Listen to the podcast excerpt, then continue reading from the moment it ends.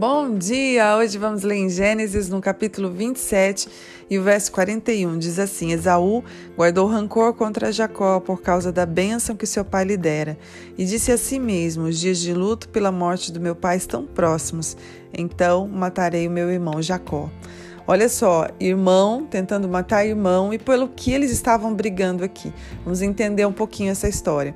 Lá atrás, Esaú, que era o filho mais velho, ele desdenha né, a primogenitura é, para Jacó e troca por um prato de lentilhas. É, Jacó, já interessado nessa primogenitura, fala: Não, você me dá a primogenitura, eu te dou um prato de lentilhas. E ele falou: Ah, tá bom, que me vale esse, esse direito se eu estou com fome agora.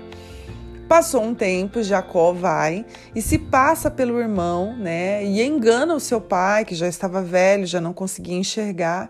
E ali ele leva um prato para o seu pai, né? Seu pai come e libera sobre ele uma bênção, que era a bênção do irmão mais velho. Quando o irmão mais velho chega ali, ele Isaac fala: Eu já liberei. Então, para quem eu liberei? E aí eles descobrem que era para Jacó. E Esaú diz: vem aqui esse verso que nós lemos que Esaú fala: Eu vou matar Jacó. Então, olha só, pelo que eles estavam brigando. Gente, eles estavam brigando por palavras por palavras que muitas das vezes a gente não dá valor. Eles estavam brigando por palavras, pela bênção do Pai liberada em palavras, para você ver a força que há em uma bênção né, de um pai sobre um filho. E aí Esaú fala, pai, mas não sobrou nada para mim. E ele diz, não, eu já liberei, eu não tenho como mais, né? Então essa bênção já foi proferida, já foi liberada, já lançou para fora. Então para você ter uma noção de como há poder nas nossas palavras, de quando liberadas, não tem mais como ele pegar de novo e liberar sobre o outro filho, ele já havia liberado.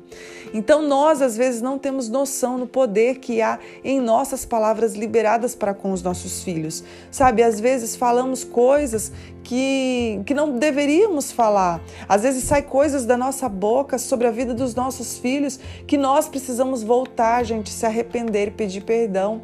E eu não e eu me policio, vigio todos os dias, não estou me colocando em um lugar de perfeição de maneira nenhuma, porque eu preciso sempre vigiar, sempre vigiar e sempre quando sai alguma palavra que não é agradável, que não é boa, gente, se arrepende, pede perdão para o seu filho, perdão, filho, porque eu falei isso.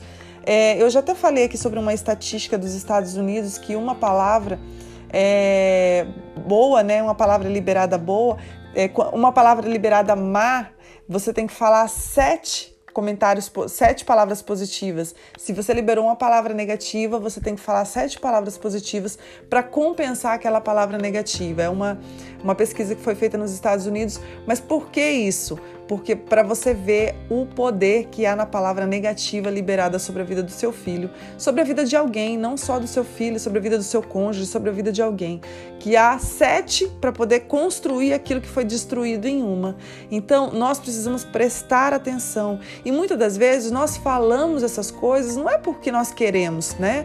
Às vezes é na, na correria, no automático, talvez porque ouvimos isso tanto e às vezes a gente passa, né, para os nossos filhos, para nossa família família de uma maneira assim, achando que aquilo não, não vai destruir nada.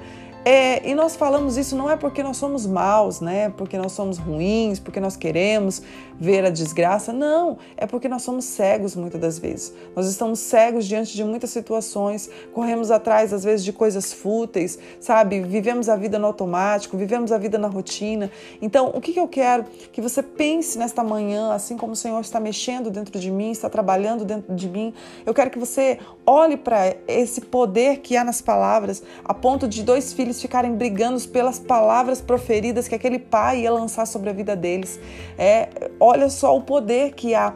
Então, que você possa lançar essa semana muitas palavras, comentários positivos, palavras de bênção sobre a sua casa, sobre a sua família, sobre o seu cônjuge, sobre os seus filhos. Olhe no olho deles e diga o quanto eles são importantes, o quanto eles são especiais, sabe? Pessoas que estão ao seu redor, seus pais, é, seus amigos, lance palavras palavras positivas, porque há muito poder nas suas palavras, há muito poder em cada letra que você, em cada frase que você profere. Olha só a importância que esses filhos davam. Olha a importância que Isaac, né, que Esaú, que Jacó, que Rebeca, a ponto de ficar brigando por essas palavras. Então, olha a importância que há nas nossas palavras, que você possa refletir nesse verso e que essa semana seja uma semana de bênção e uma semana em que você escolheu abençoar pessoas que estão ao seu redor. Pai, muito obrigada por essa palavra, Pai. Nos ajuda a entender, Pai. Pai, nos perdoa pelas palavras proferidas, Pai, que não te agradaram, proferidas contra os nossos filhos, contra o nosso cônjuge, contra pessoas ao nosso redor, Pai. Nos perdoa, Pai. Nos ajuda, Pai, a construir algo de excelência. Nos ajuda a construir, Senhor. Constrói, Senhor. Vigia, assim como Davi falava, Pai, no seu salmo. Coloca um guarda na minha boca e vigia as minhas palavras. Assim eu falo, Senhor, para com para comigo, Pai, para com as pessoas que estão a me ouvir.